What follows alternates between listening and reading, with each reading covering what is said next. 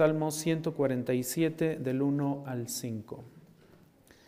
La palabra de nuestro Dios dice, Aleluya, porque bueno es cantar alabanzas a nuestro Dios, porque agradable y apropiada es la alabanza.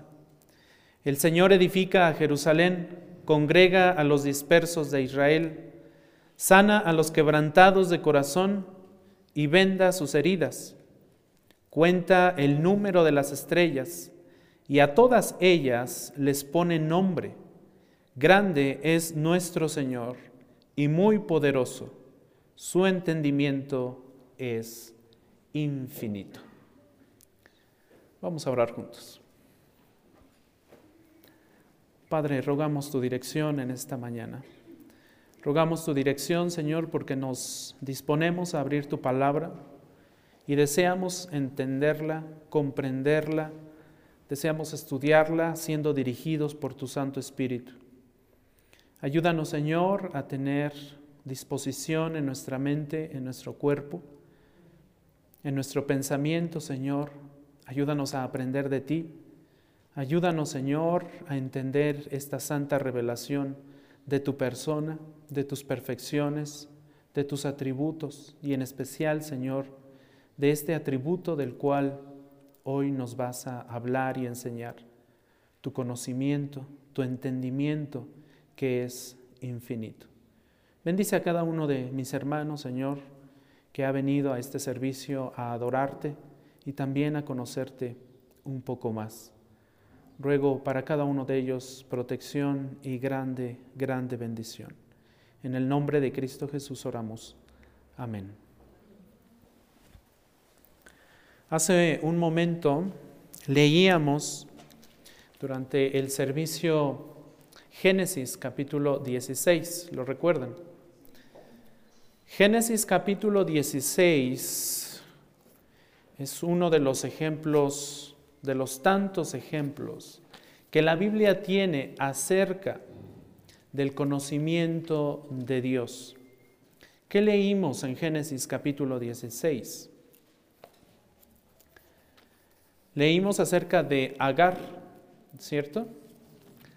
Agar, una mujer que le fue entregada a Abraham, una mujer extranjera, una mujer que fue visitada por el Señor, una mujer que fue vista por el Señor.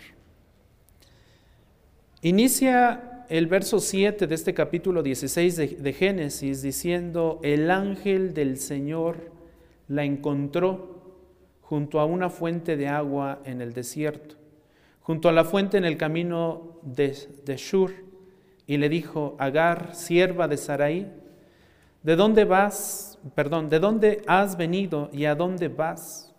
Ella le respondió, huyo de la presencia de mi señora Sarai. Vuelve a tu señora y sométete a su autoridad, le dijo el ángel del Señor. Y en el verso 10 leemos, el ángel del Señor añadió, multiplicaré de tal manera tu descendencia que no se podrá contar por su multitud. El ángel del Señor le dijo además, has concebido y darás a luz un hijo, y le llamarás Ismael, porque el Señor ha oído tu aflicción. Él será hombre indómito, como asno montés su mano será contra todos y la mano de todos contra él, y habitará separado de todos sus hermanos. Agar llamó el nombre del Señor que le había hablado, tú eres un Dios que me ve. En la Biblia de la Reina Valera 60 encontramos la frase, el viviente que me ve. El viviente que me conoce, el viviente que me entiende, el, viviente que conoce mi situación, mis pensamientos, mis actitudes, mis acciones. El viviente que todo lo sabe. El viviente que tiene un conocimiento perfecto, un entendimiento ilimitado. El viviente que controla soberanamente toda su creación. Y es que nos llama la atención o nos debe de llamar la atención qué pasaba por la mente de Agar al encontrarse en esta, en esta situación. Saraí la había despreciado. En un primer momento Saraí la entregó a Abraham para que pudiera tener hijos. Y cuando Agar concibe, entonces Saraí la desprecia y la corre. Literalmente le dice, vete de aquí. Y Agar pone sus ojos hacia su tierra natal. Iba camino a Egipto. Y en ese camino entonces el Señor se le aparece y le hace promesas muy grandes. Venía huyendo de su ama. Venía viendo y en dirección hacia Egipto, su tierra. En su vientre crecía Ismael, el padre de una nación numerosa, como lo prometió el Señor, y hasta el día de hoy esta nación es numerosa. El pueblo árabe es de los más ricos, de los más numerosos. De aquí desciende el pueblo árabe. La palabra del Señor se cumple. Dios le dijo a Agar que ese hijo iba a ser grandemente prosperado, cuidado, iba a habitar eh, apartado de sus otros hermanos, pero iba a ser bendecido. Y hasta el día de hoy el pueblo, árabe ha sido bendecido. El Señor ha cumplido su promesa. Era una mujer esclava eh, y aparte era extranjera. Así es que esto, tan solo estos dos motivos, no la convertían en una candidata posible para que Dios la visitara para que Dios le hablara. Sin embargo, sucedió cuando ella menos lo esperaba. Su vida aparentemente se había derrumbado cuando fue despedida por parte de Abraham y de Saraí, cuando huyó de esta situación en la que estaba, cuando fue despreciada. Sin embargo, el ángel del Señor la encontró en el desierto, le dijo que se fuera a casa, que se, sometiera a su señora, a Saraí, que estuviera en paz con ella y le hizo promesas extraordinarias acerca de su hijo, de su posteridad. Y en respuesta a Saraí, en el verso 13, perdón, en respuesta a Agar, en el verso 13, llama el nombre del Señor que le había hablado, tú eres un Dios que ve, el viviente que me ve, el viviente que sabe lo que estoy viviendo. Entonces, la vida de Agar da testimonio de esta atención personal, de esta atención única que Dios le da a cada ser humano, a cada ser humano, independientemente de la etnia, independientemente del género, independientemente de la condición social, independientemente de la condición económica, independientemente de la ubicación en la que nos encontremos,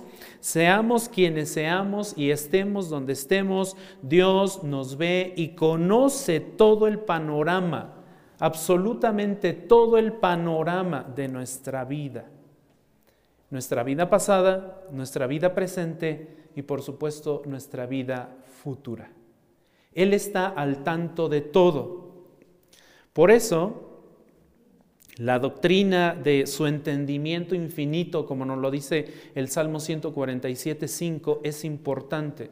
Y es necesario que la iglesia sepa que Dios sabe y conoce todo y que la iglesia sepa que el conocimiento de Dios es infinito, es exhaustivo, es perfecto, es completo.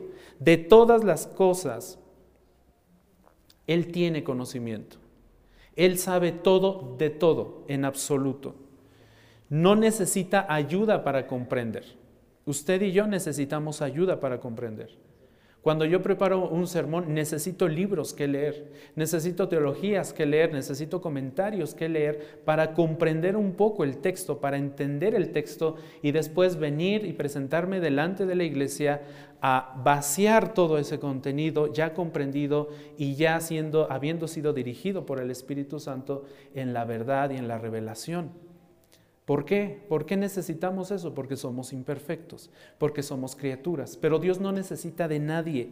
Su conocimiento, su capacidad de comprender es perfecta, así como su amor es perfecto, así como, así como su soberanía es perfecta, así como su compasión es perfecta, cada uno de sus atributos es perfecto. Y este mensaje precisamente continúa la serie que iniciamos ya algunos meses sobre las perfecciones de Dios. Definitivamente su conocimiento perfecto, un conocimiento que nosotros tenemos en estos libros, en nuestras Biblias, lo eleva por encima de toda creación. Él es supremo, delante de toda creación y Él es el Señor sabio y perfecto. Nadie como Él, absolutamente nadie como Él. Por eso, en esta mañana vamos a ver entonces como primer punto el entendimiento infinito de Dios. Como segundo punto, la exhibición del entendimiento infinito de Dios. Y como tercer punto, la divinidad del entendimiento infinito de Dios. Y finalmente vamos a ver tres aplicaciones de este entendimiento infinito de Dios para nuestra vida. ¿Sí? El entendimiento infinito de Dios. Primer punto entonces. Nuestras mentes, mis hermanos, no pueden comprender, no pueden entender no pueden describir completamente el conocimiento de Dios. Siempre vamos a estar muy por abajo, pero muy, pero muy por abajo de todo lo que es el conocimiento de Dios, de todo lo extenso y exhaustivo que es su conocimiento, de todo lo infinito que es su conocimiento. Sofar, ustedes recordarán seguramente a este amigo de Job, que vino a Job eh, en el momento en que Job estaba padeciendo grandemente, ¿no? Eh, después de que su esposa le había dicho, mira Job, ¿sabes qué? Yo ya me cansé de esto, ya me cansé de esta situación, ¿sabes qué? Maldice a tu Dios y muérete. Y entonces vienen los amigos de Job y uno de ellos, Sofar, le habla a Job y le dice en Job capítulo 11, si me acompaña con su Biblia, búsquelo y marque este versículo, es muy importante. Job 11, 7, 8 y 9. Sofar le dice a Job, mira Job, le hace varias preguntas en este pasaje, Job 11, 7 y 9. Le dice, Job, ¿Podrás tú descubrir las profundidades de Dios? Job, ¿podrás descubrir los límites del Todopoderoso? Altos son como los cielos. Job, mira, ¿qué puedes tú hacer? Más profundos son que el Seol. ¿Qué puedes tú saber, Job? Más extensa que la tierra es su dimensión y más ancha que el mar. ¿Qué le estaba diciendo Sofar a Job? Fácil, que Job no era capaz de comprender la perfección de Dios, que Job no era capaz, como nosotros tampoco somos capaces, de comprender la totalidad de lo que Dios es. Incluso nos cuesta trabajo entender lo que Dios nos ha revelado en su palabra. Por eso necesitamos estudiar, por eso necesitamos que alguien nos explique, que alguien nos predique, que alguien nos lleve poco a poco a través de la escritura para poder alcanzar a discernir las verdades del Señor. Y no solamente Sofar le dijo esto a Job, también Eliú, más adelante en el capítulo 36, también habla Eliú en Job 36, 4, habla sobre el poderoso hacedor y le dice a Job, Eliú, Job 36, 4, porque en verdad no son falsas mis palabras. Y noten cómo se refiere Eliú a Dios. Uno perfecto en conocimiento está conmigo. Uno perfecto en conocimiento. Esto es un atributo de Dios y solamente atributo de Él, porque nadie de nosotros es perfecto. Que levante la mano el que es perfecto. Nadie. Todos tenemos errores. Todos tenemos errores, imperfecciones, cosas que arreglar, cosas que entender. Pero el único perfecto, al único ser que le corresponde este adjetivo, es a Dios. Él es perfecto en conocimiento. Más adelante, una vuelta a la página nos permite ver en Job 37, 16 la siguiente pregunta. ¿Sabes tú la posición de las densas nubes? Maravillas del perfecto en conocimiento. Maravillas del Dios que es perfecto. Es interesante aquí ver en estos dos versículos de Job 36 y 37 que aparece este adjetivo, esta palabra perfecto en cada uno de estos versículos. La palabra perfecto en estos versículos viene del hebreo tamim. Tamim es el hebreo. Y se traduce precisamente como perfecto, pero también puede traducirse como completo, puede traducirse como total. Entonces, la idea que nos dan estos dos versículos es que a Dios no le hace falta conocimiento. Su conocimiento está completo, es total, es perfecto, es completo en todos los sentidos. A Dios no le hace falta conocimiento, no le hace falta sabiduría, a Dios no le hace falta aprender, a Dios no le hace falta leer libros, a Dios no le hace falta que alguien vaya y le diga las cosas, Él ya lo sabe. Por ello es el Rey perfecto.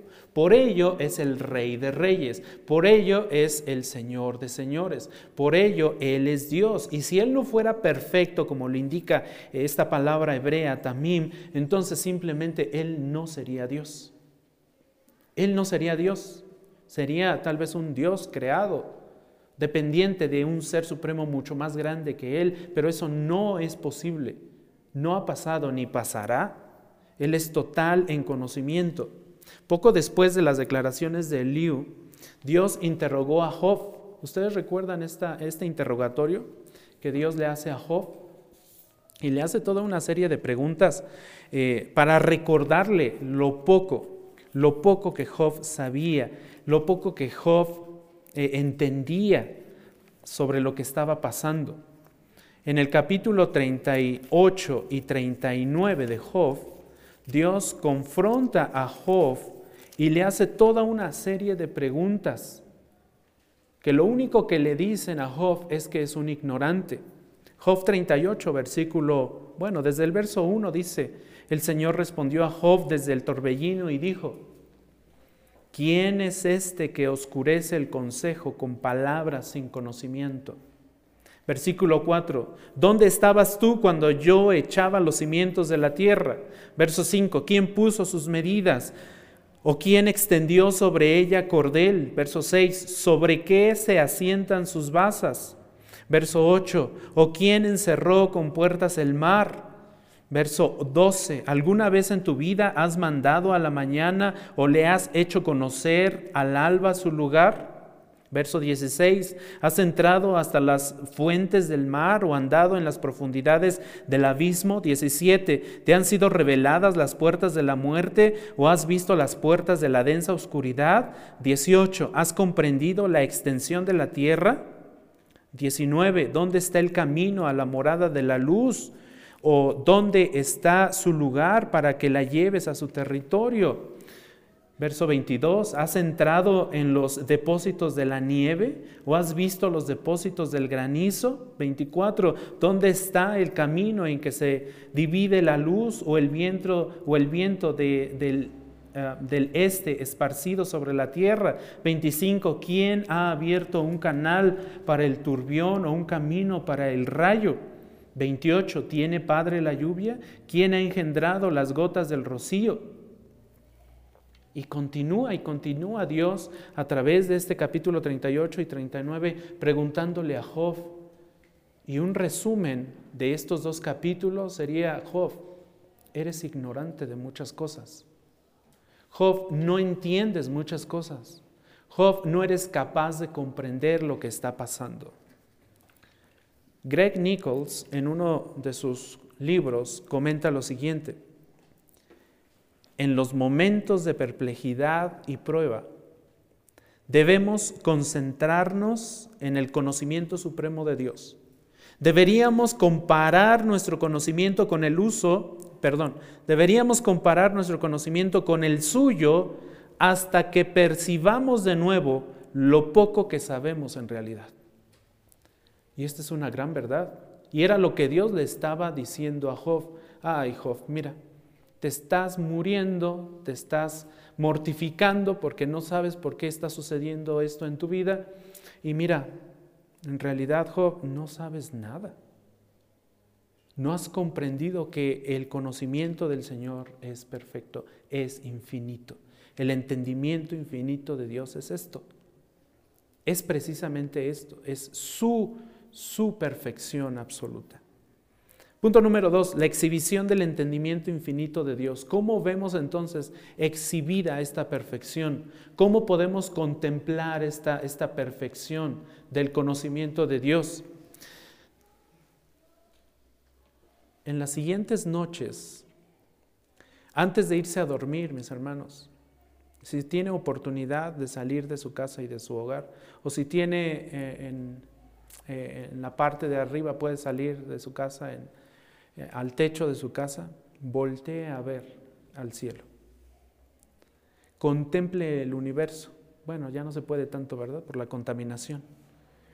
Pero si en algún momento usted llegó a ver la luna y las estrellas, Era una belleza, una hermosura. exactamente, era una belleza y una hermosura ver eso.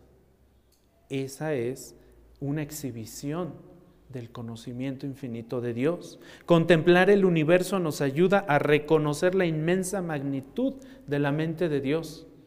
Cuando nosotros vemos el universo y todo lo creado, definitivamente lo que debemos pensar es que alguien tuvo que, alguien tuvo que haber creado todo eso. No fue producto de una evolución, mucho menos de una explosión. Eso fue producto de una mente creativa. Eso fue producto de un Dios creador. El Salmo 4, perdón, el Salmo 147, 4 y 5 que acabamos de leer, note lo que dice en el verso 4, cuenta. ¿Y quién es el que cuenta? Dios. Cuenta el número de las estrellas. Mis hermanos, ¿ustedes han contado las estrellas? Son muchísimas, algunas ni las alcanzamos a ver. Y luego si no traigo puestos yo mis lentes, mucho menos, yo veo todo borroso. Pero Él cuenta el número de las estrellas y no solamente las cuenta, dice el Salmo 147, y a todas ellas les pone qué? Nombre. A cada una de las estrellas, mis hermanos, Dios las llama por su nombre. Cada una tiene su nombre. Ni siquiera en la NASA, ni siquiera en los, eh, los lugares donde se dedican a explorar el universo, eh, pueden, ni siquiera en esos lugares pueden nombrar a cada una de las estrellas. Hay estrellas que ni siquiera han descubierto.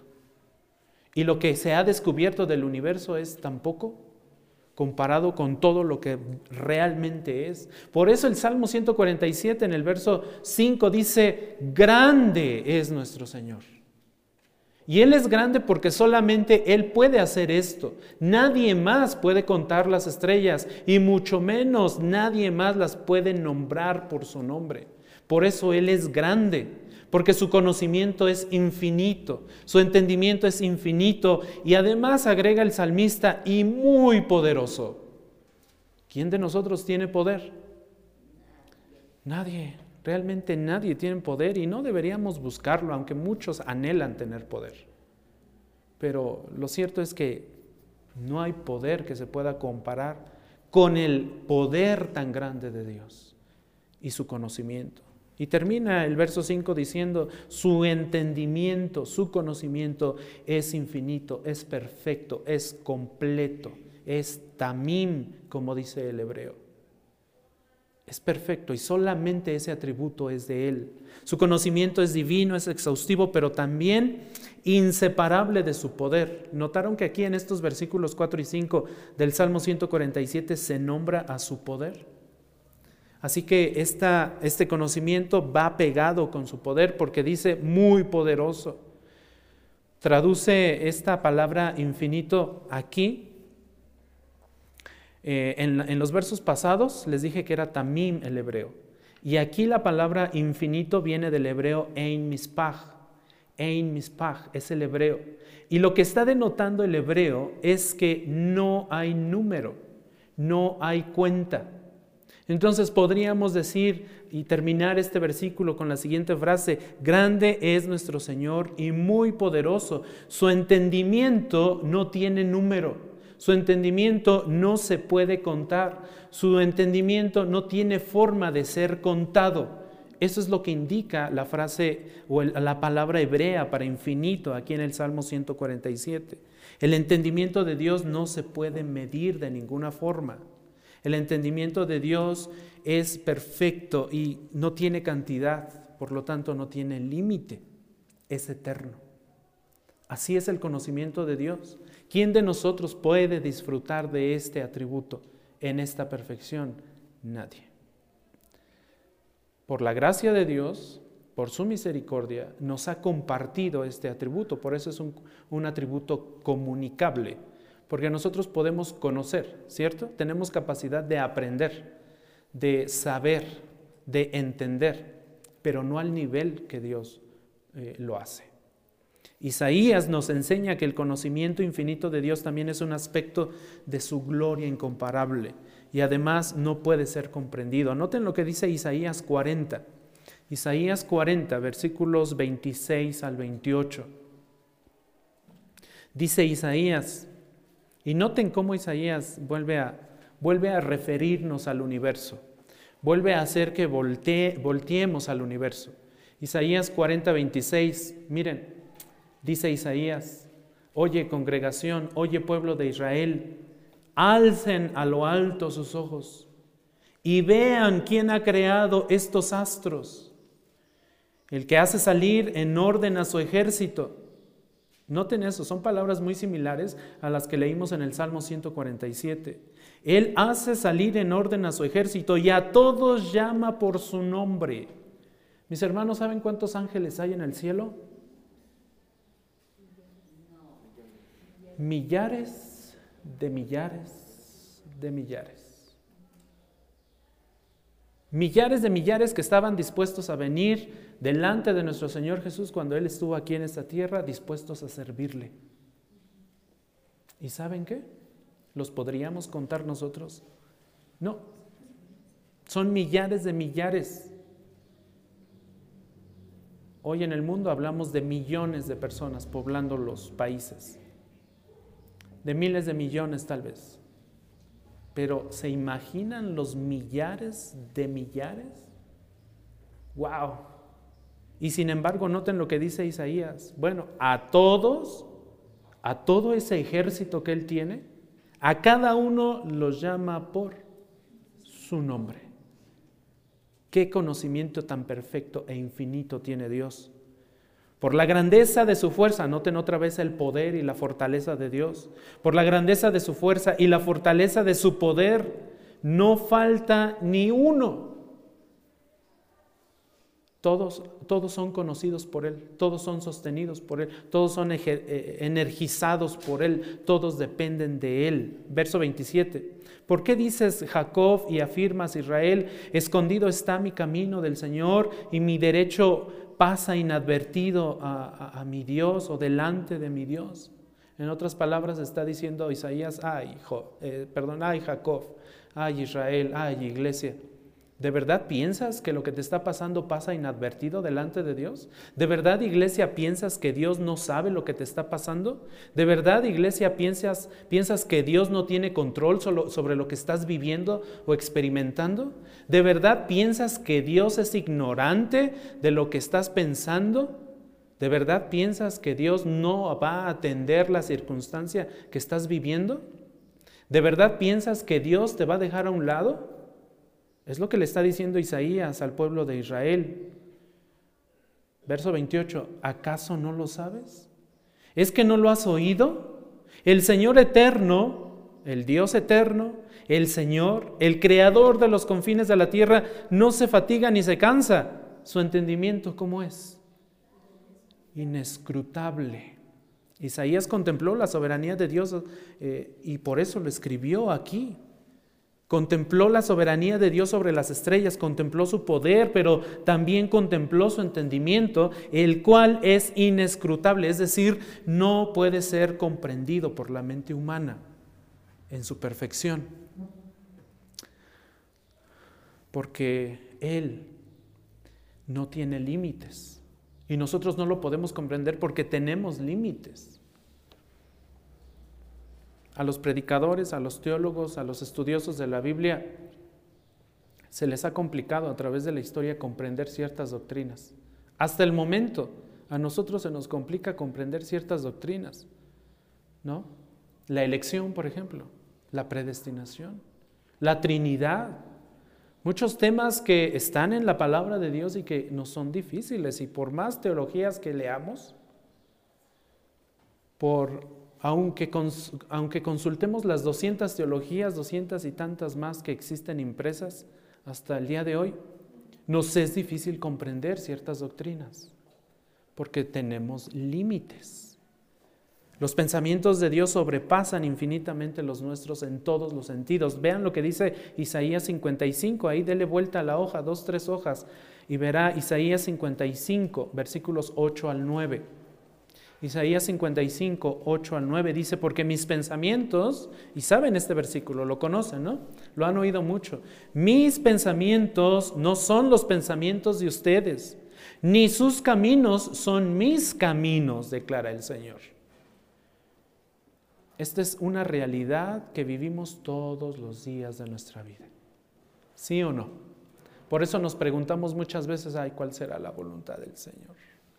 Ay, las cosas no salieron como yo planeaba.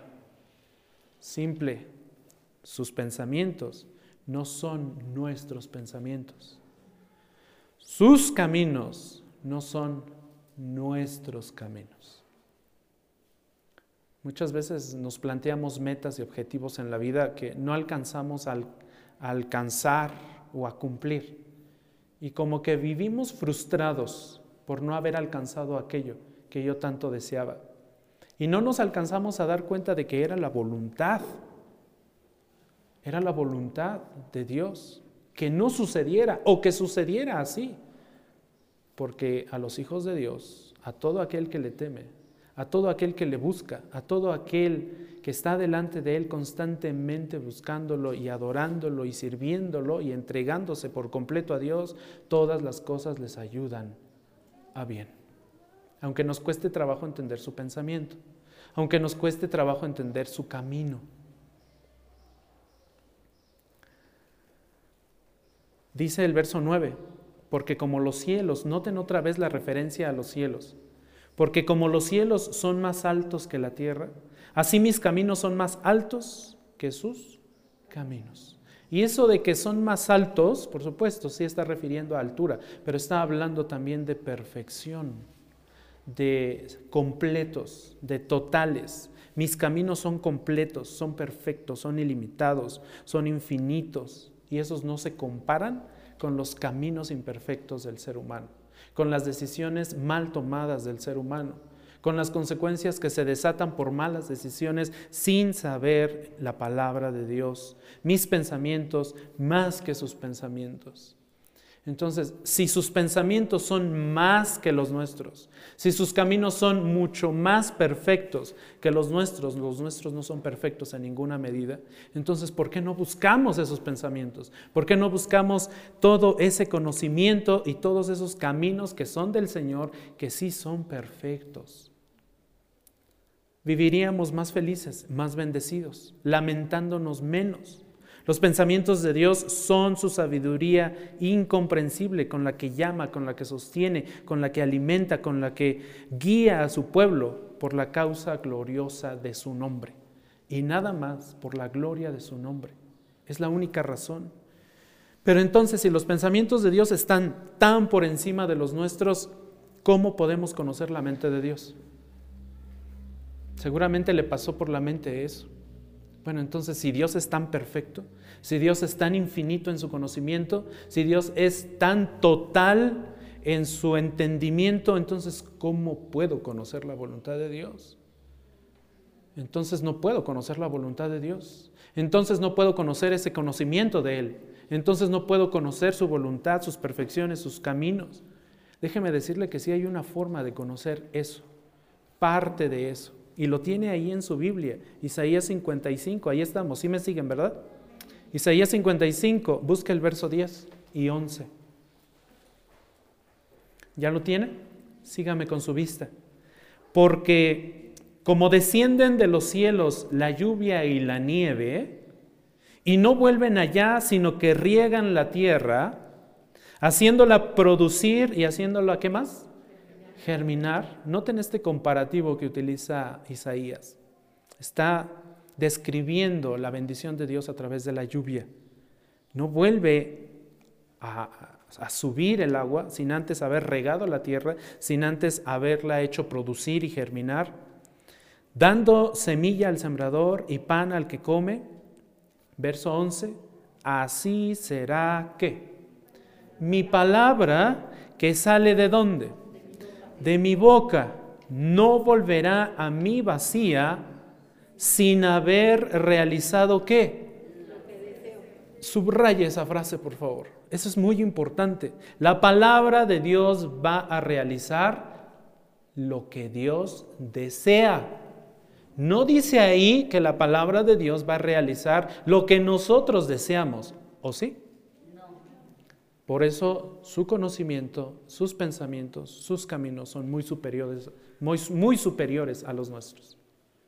Porque su palabra realiza lo que Él quiere realizar. Él hace lo que Él quiere hacer sobre toda su creación.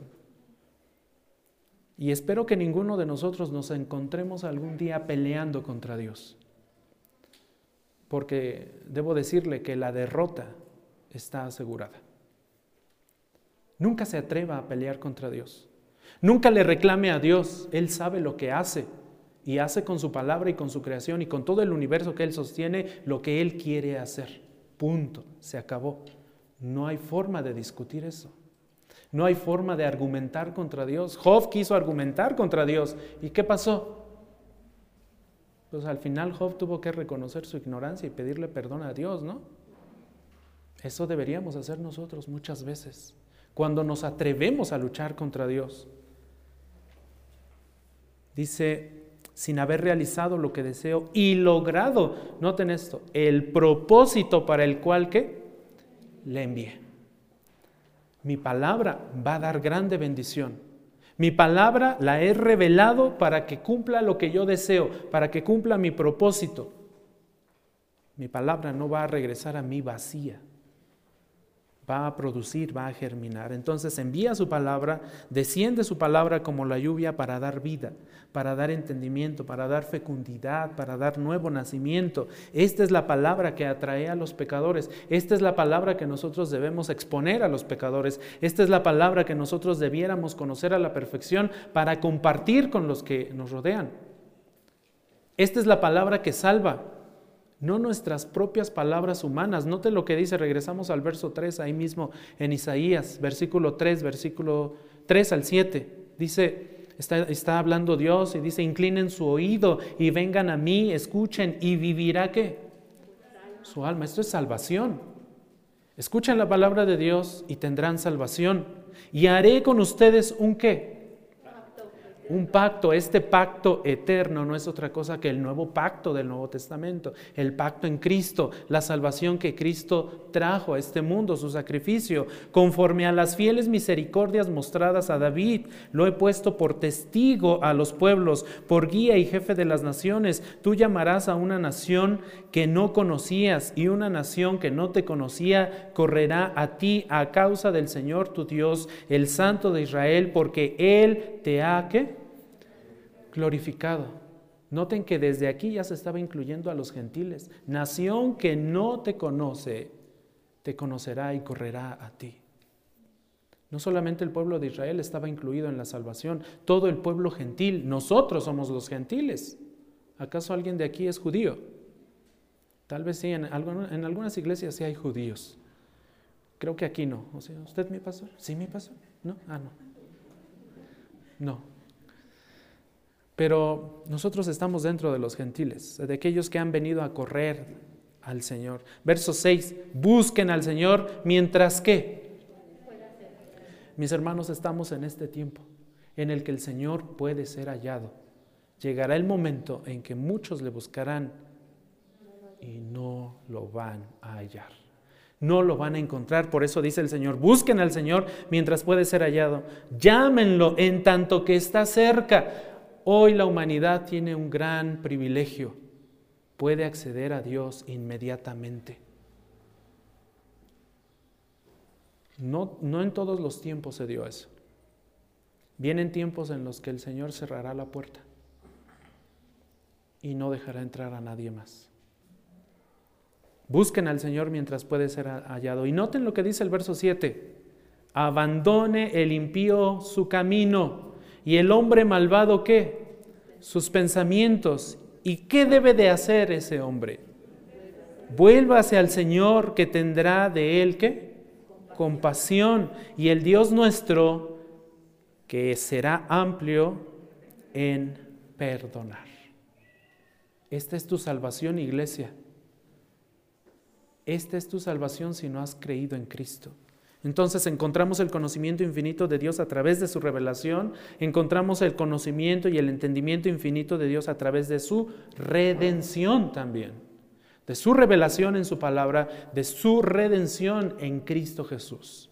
Ahí está el conocimiento infinito de Dios y ese conocimiento da fruto, fruto en abundancia a través de nuestro arrepentimiento a través de la gracia de Dios. El apóstol Pablo comparó ese conocimiento, esa sabiduría de Dios con una bóveda de tesoros sin fondo. Si usted va a Romanos 11, versículo 33 y 34 encontrará lo siguiente, cómo Pablo expresa esto, oh profundidad de las riquezas, oh profundidad de la sabiduría, oh profundidad del conocimiento de Dios, cuán insondables son sus juicios e inescrutables sus caminos, pues ¿quién ha conocido la mente del Señor?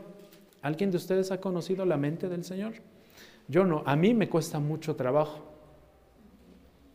Por eso hasta hoy en día un predicador en promedio, un predicador serio de la palabra de Dios, en promedio invierte 30, 35, hasta 40 horas para preparar un sermón de una hora. Bueno, hoy en día también hay personas que con 10 minutos este, preparan un sermón, pero no es más que una plática motivacional y cero palabra de Dios porque su conocimiento, su sabiduría es perfecta. Es una bóveda sin fondo, dice Pablo. Ah, qué profundidad de esas riquezas, qué profundidad de esa sabiduría, qué profundidad de ese conocimiento de parte de Dios, sus juicios, sus caminos, sus perfecciones, todo lo que Él es es inescrutable, es insondable. ¿Quién ha conocido la mente del Señor? ¿Quién llegó a ser su consejero? Y muchas veces nosotros intentamos aconsejar a Dios, que más bien intentamos manipular a Dios. ¿No le ha pasado? Intentamos manipular a Dios. Ojo, cuando usted se encuentre en esa situación, pídale perdón al Señor, arrepiéntase. No somos nadie ni nada para intentar manipular al Señor. Pablo nos dice que no podemos entender completamente esto. Sin embargo, debemos buscarlo. Tercer punto, la divinidad del entendimiento infinito de Dios. Estos testimonios que hemos leído aquí en la Escritura, en estos pasajes, exaltan el conocimiento de Dios muy por, encima del conocimiento del hombre. No hay conocimiento más perfecto que el de Dios. Los seres humanos conocemos mediante un proceso que implica observación, un proceso que implica experiencia, conocemos a través de la lectura, a través de escuchar muchas cosas, llevamos un proceso de aprendizaje, de enseñanza también, pero Dios no, Dios no. El conocimiento de Dios es muy diferente al nuestro. Michael Horton en su teología sistemática dice lo siguiente, no se trata simplemente de que Dios tenga más pensamientos que nosotros, no se trata simplemente de que Dios tenga mejores pensamientos que nosotros, no se trata simplemente de que Dios tenga pensamientos más profundos que nosotros. Se trata de que su manera de conocer es suya y nunca se compara con el, con el conocimiento de las criaturas. Su forma de conocer es solamente de Él y es perfecta en sí mismo, es su naturaleza. El conocimiento de Dios es totalmente digno de ser, digno de su ser, digno de su naturaleza, digno de su divinidad. Si Él no tuviera ese conocimiento, simplemente no sería Dios. Conoce la verdad de forma inmediata. No hay un proceso que Él deba seguir para llegar a conocer la verdad. Por eso cuando nosotros oramos, no estamos informando a Dios lo que Él no sabe. Él ya lo sabe. Todas nuestras peticiones, Él ya lo sabe. Todos nuestros pensamientos, nuestras intenciones, todas las cosas posibles por conocer, reales por conocer, son un acto eterno y muy simple que Él efectúa en un instante. No hay un proceso. Esto lo dice Luis Berkhoff en su, en su teología sistemática también. Dios conoce todas las cosas por un acto y de un solo golpe. Nosotros tenemos que pasar por un proceso. Nosotros tenemos que invertir horas, horas, días y a veces pasan años y no logramos entender una doctrina en su perfección, por supuesto. Con Dios no pasa así. William Perkins en su comentario dijo que Dios conoce todas las cosas por su propia esencia, es decir, su conocimiento está en su esencia, es parte de su naturaleza. Entonces, estudiar el conocimiento del Señor es ver su rostro, estudiar el conocimiento, su entendimiento, su sabiduría, su inteligencia, es ver el rostro mismo de Dios porque es parte de su esencia. Todo el conocimiento está en Él, mana de Él, de Él sale el conocimiento. Usted sabe cosas porque a Dios le ha placido que usted las sepa. Usted entiende cosas porque a Dios le ha placido que usted entienda. Usted tiene sabiduría, aunque es imperfecta, porque a Dios le ha placido que tenga cierta sabiduría. Usted puede aconsejar a alguien porque a Dios le ha placido que usted pueda aconsejar a alguien en la situación que se encuentra. El conocimiento está en Él, emana de Él. Todo nuestro conocimiento resplandece gracias a Él. Toda nuestra sabiduría viene gracias a Él. Y no hay, no hay mayor conocimiento que nosotros pudiéramos tener que conocerlo a Él mismo. Ese es nuestro mayor conocimiento el mejor libro que nosotros podamos leer en la vida, mis hermanos, es el libro de Dios. Ningún otro libro, todos los demás son imperfectos. Ayudan, pero son imperfectos. Todos tienen sus detalles, todos los libros. Pero el libro perfecto es este que tiene en sus manos. Ahí puede, puede conocer a Dios. Y es lo que precisamente Daniel nos dice. Si usted abre su Biblia en Daniel capítulo 2, versículo 22, él dice, Él es quien revela lo profundo y lo escondido. Hace rato Pablo nos decía que su conocimiento es tan profundo, ¿no? Bueno, Daniel nos dice, ¿quieres conocerlo? ¿Quieres entenderlo? Pues Él es el único que lo revela. Daniel 2:22, Él es quien revela lo profundo y lo escondido, conoce lo que está en tinieblas y la luz mora en Él. Lámpara es a mis pies tu palabra y qué? Lumbrera mi camino. Lámpara es a mis pies tu conocimiento, tu sabiduría, tu palabra, tu perfección, tu luz. El Salmo 36, 9 dice, porque en ti está la fuente de la vida en tu luz nosotros vemos la luz, en tu perfección, en tu conocimiento. Entonces, mientras nuestros ojos ven al recibir la luz, Dios ve al irradiar luz. Nosotros vemos gracias a que Dios nos permite ver, pero Dios ve gracias a que de Él mana la luz. Nosotros no podemos ver, es decir, nosotros somos dependientes de la luz que Dios irradia. Pero Dios no es dependiente de nada, porque de Él mana la vida, mana el conocimiento, mana la sabiduría, mana toda voluntad que Él quiera cumplir. La doctrina entonces del conocimiento o del entendimiento divino debe humillarnos, debe hacernos humildes como Job tuvo que aprender a ser humilde, especialmente a, los pastores, especialmente a los teólogos, especialmente a los eruditos bíblicos debe hacerlos humildes delante del Señor porque continuamente caemos en la tentación de pensar que lo sabemos todo. Incluso la iglesia ha llegado a pensar que los pastores, los teólogos, los eruditos lo saben todo. Oh triste realidad, no es así. No lo sabemos todo, somos, no lo sabemos todo, somos imperfectos. Necesitamos aprender. Estamos aprendiendo al igual que toda la iglesia aprende. Nos estamos desarrollando al igual que toda la iglesia se va desarrollando. Nos estamos edificando unos a otros al igual que toda la iglesia se edifica unos a otros. Somos imperfectos, necesitamos entender la perfección de Dios. El orgullo intelectual es muy común eh, hoy en día. Podemos pensar que tenemos una visión profunda de Dios cuando en realidad no la tenemos. Nuestra mente comparada con la mente de Dios, dijo un comentarista, es como una chispa para el sol. ¿Qué es una chispa para el sol? Nada. Nuestro conocimiento es como una gota para el océano. ¿Qué le aporta una gota de agua al océano? Nada. Ese es nuestro conocimiento. Una gota en medio de todo un océano. Sin embargo, debemos buscar con afán poder aprender más de la palabra de Dios. Y es, aquí precisamente eh, donde debe radicar nuestra preocupación. Conocer a Dios, entender a Dios, aprender su palabra, las sagradas escrituras. El conocimiento infinito, el entendimiento incomprensible de Dios lo exalta, pero no lo aleja de nosotros, mis hermanos. No se vaya con esa idea de que, bueno, Dios es tan perfecto en su conocimiento, en su entendimiento, que yo jamás podré entenderlo y, comprenderlo, así es que mejor ahí le dejamos y ya no lo busco más. No, lejos de que este conocimiento tan perfecto de Dios lo aleje, lo debe atraer más hacia Él. Es lo que dijo David en el Salmo 45.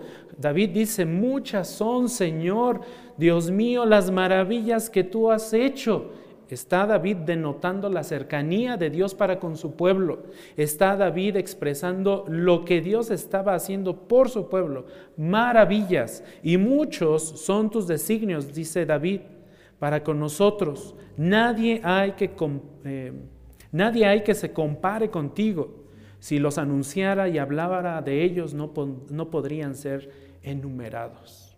Entonces Dios quiere una relación con nosotros. Entonces Dios quiere una relación con su iglesia. Entonces Dios quiere que su iglesia le conozca, le entienda, le comprenda. No que su iglesia se aleje al verse eh, lleno de ignorancia para con Dios o delante de Dios.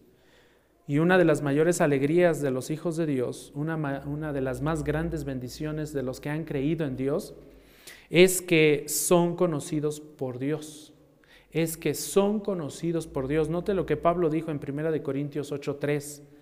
Dice, por si pero si alguien ama a Dios, si alguien ha creído en Dios, si alguien ha comprendido la sabiduría de Dios, si alguien ha entregado su, vida a Cristo, si alguien ha entendido la perfección de la salvación en Cristo, ese, dice Pablo, ¿qué es? es conocido por quién? Por Dios. No hay mayor bendición que esta. Muchos en aquel día, dice Mateo 7, le dirán, ¿cómo le dirán? Señor, Señor, ¿recuerdan ese pasaje? Ay, Señor, mira, Señor, yo te serví. Mira, Señor, yo estuve predicando delante de tu iglesia en Ixlahuaca. Señor, mira, yo hice, bueno, no, no he hecho milagros, ¿no? ni, creo hacerlos. Tampoco he sacado demonios. Mira, Señor, yo te serví. Y muchos, dice la palabra de Dios en Mateo 7, que el Señor les va a decir, apártate de mí. Nunca que te conocí. Tú creíste haberme conocido. Ibas a la iglesia todos los domingos, me servías, predicabas a la iglesia, pero nunca te conocí. Qué terrible va a ser ese día.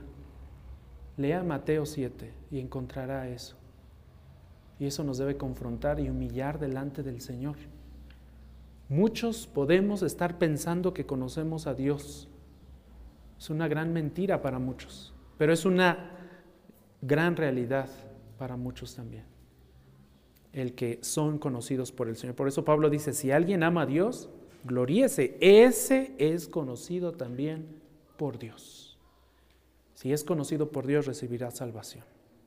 Estará con el Señor completamente. Entonces, toda esta doctrina que hemos visto y toda esta perfección de Dios, de el conocimiento de Dios, eh, que es infinito, también nos debe de llevar a aplicarlo a nuestra vida. Tres aplicaciones solamente.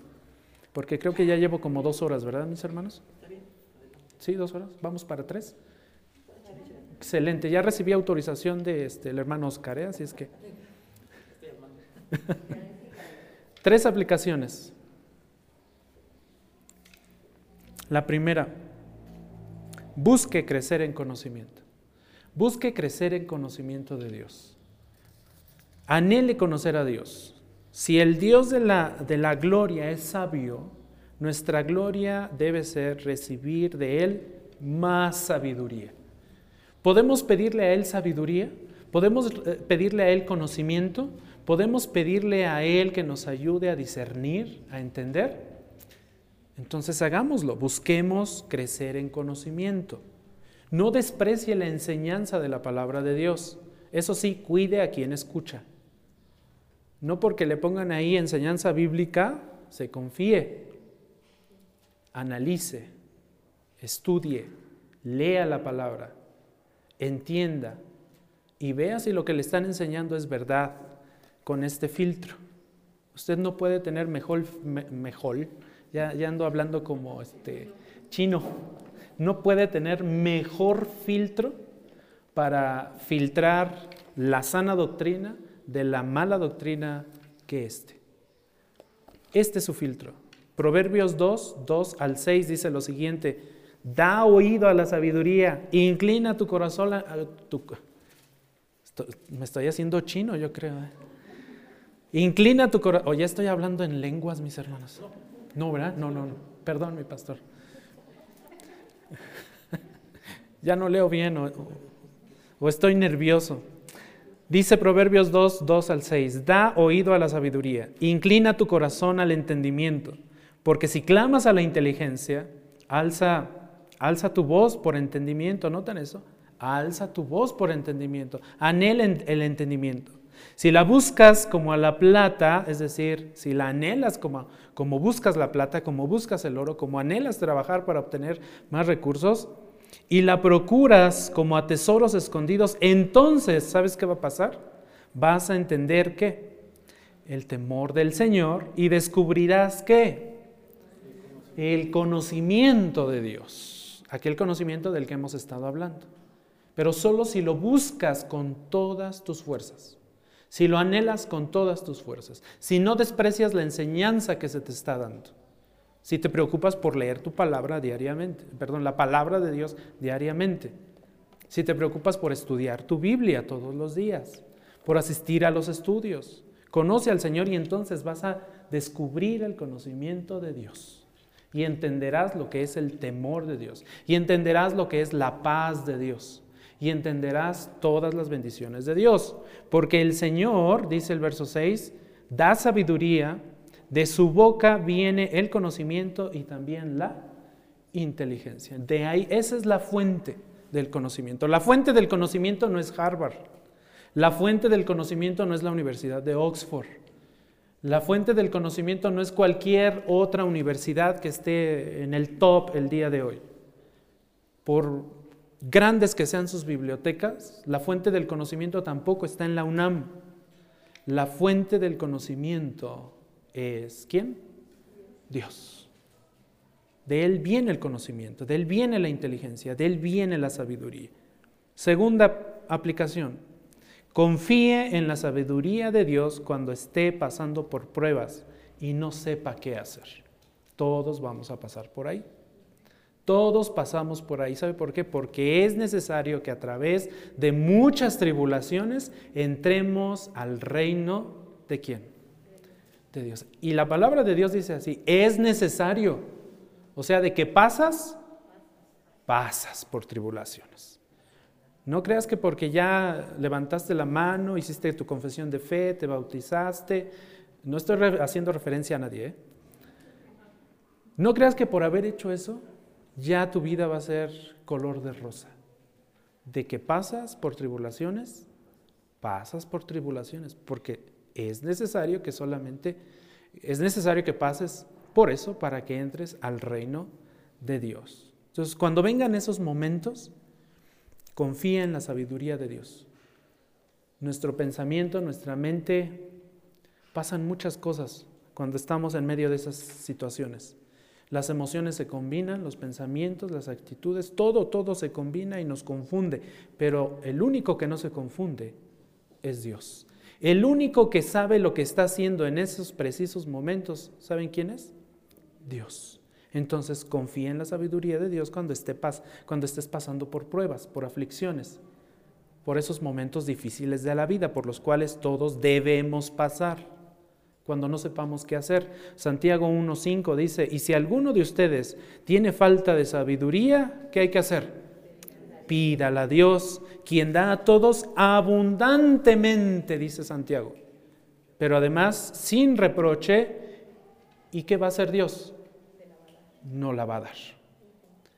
No recibimos porque no pedimos muchas veces. No entendemos la voluntad de Dios porque no buscamos la voluntad de Dios. No entendemos muchas cosas porque no nos preocupamos por estudiar esas cosas. Proverbios 3, 5 al 7 dice, confía en el Señor con todo tu corazón y no te apoyes en qué? En tu propio entendimiento, en tu propia prudencia, dice este Reina Valera 60. En tu propio entendimiento, reconócelo en todos tus caminos y él qué? Enderezará tus sendas. No seas sabio en tus propios ojos. Teme al Señor y apártate del mal. Esta es la voluntad del Señor. Estamos descubriendo la voluntad del Señor. Y aplicación número tres, confía en el conocimiento de Dios cuando no puedas entender sus caminos. Va a haber momentos en que no vas a entender sus caminos, porque hace rato leímos que sus caminos no son nuestros caminos, sus pensamientos no son nuestros pensamientos. Va a haber momentos así que no vamos a entender por qué. Y no es necesario que entendamos por qué. Más bien deberíamos preocuparnos por entender el para qué Dios está permitiendo eso. Sea lo que sea. ¿Para qué, Señor? Ezequiel Hopkins comenta lo siguiente. Cuando las cosas parezcan ir en contra de sus esperanzas y de toda probabilidad de éxito, glorifiquen entonces la sabiduría de Dios confiándole la, condi- eh, ah, confiándole la condu- Ay, la garganta no me ayudó. Confiándole la conducción de todo y esperen tranquila y contentamente el resultado. Fácil decirlo. Bueno, para mí no fue fácil ahorita leerlo. Mucho menos aplicarlo, porque es lo que menos hacemos, lo que más trabajo nos cuesta. En, ese, en esos momentos de dificultad, en que no entendemos los caminos del Señor, lo que menos hacemos es descansar en sus caminos. ¿No les ha pasado? Y me llamó mucho la atención el comentario de Ezequiel Hopkins. Mira, déjale todo al Señor. Dile, mira Señor, aquí está todo. Descanso en ti. Sea lo que sea que tú quieras, hazlo para tu gloria. Yo voy a descansar en ti. Mi paz os dejo, mi paz os doy. Y mi paz no es como la de este mundo, es muy diferente. Voy a descansar en ti, Señor. Que pase lo que tú quieras que pase. Que digan lo que tú quieras que digan. Que ruede el mundo. Yo voy a descansar en ti. Confiemos en el conocimiento de Dios. Por mucho que nosotros querramos hacer para remediar las cosas, para reorientar las cosas, para solucionar un problema, tal vez lo logremos con dificultades, pero el único que lo puede lograr perfectamente es Dios y su conocimiento, su entendimiento. ¿Usted recuerda a Josecito? Josecito el soñador, ¿lo recuerda? ¿Sí? Bueno, a José, el soñador. Es que nuestro hermano Iván se me quedó viendo así, ¿quién José? ¿Ya vino a la iglesia? ¿A poco tuvo sueños aquí en Ixlahuaca? José, ¿el hijo de quién? ¿De quién era hijo? De Jacob. ¿Recuerdan qué le pasó? Era el más pequeño, era el bebé, era el pilón de la familia. ¿Y qué le pasó? Lo vendieron. ¿Quiénes lo vendieron? Sus hermanos. ¿Y se fue a dónde? A Egipto. ¿Y qué le pasó en Egipto? Lo metieron a la cárcel, lo hicieron esclavo. Fue probado. Fue esclavo, fue encarcelado, lo llevaron después a un lugar de honor, ¿sí o no? Pero antes de llegar a ese lugar de honor, siendo el segundo después del rey, ¿a qué, a qué equivaldría hoy en día? ¿A gobernador? Pero hay muchos gobernadores. Bueno, sí, un gobernador. Segundo después del rey. José disfrutó de esa gloria. José disfrutó de servir al lado del hombre más poderoso de esa tierra en aquel momento. Pero no fue fácil. Antes de llegar a esa gloria, tuvo que sufrir. Antes de llegar a esa gloria, tuvo que padecer. Antes de llegar a esa gloria, tuvo que ser probado por Dios. ¿Lo recuerdan con la esposa de... ¿De quién era? ¿De quién? De Potifar. ¿Lo recuerdan? Tuvo que ser preparado por el Señor antes de alcanzar su gloria. Entonces, mis hermanos, sin sufrimiento no hay gloria. Prepárese para el sufrimiento y en esos momentos busque el conocimiento de Dios. Busque la sabiduría de Dios. Sin sufrimiento no hay gloria. Vamos a orar. Padre, muchas gracias por tu palabra, muchas gracias porque nos permites abrir esta santa revelación que nos has dado. Nos ayudas a entender un poco más de ti, de cómo piensas, de lo perfecto que es tu entendimiento y tu conocimiento.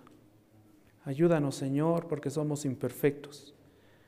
Ayúdanos, Señor, porque en nuestra imperfección también muchas veces nos olvidamos de ti y te pedimos perdón por ello. Te ruego grande bendición para esta iglesia, para todos mis hermanos que se han congregado hoy para honrarte, para glorificarte, para cantarte, para leer tu palabra, para entenderla, para estudiarla y para escuchar este mensaje que tú que tú has entregado a tu iglesia.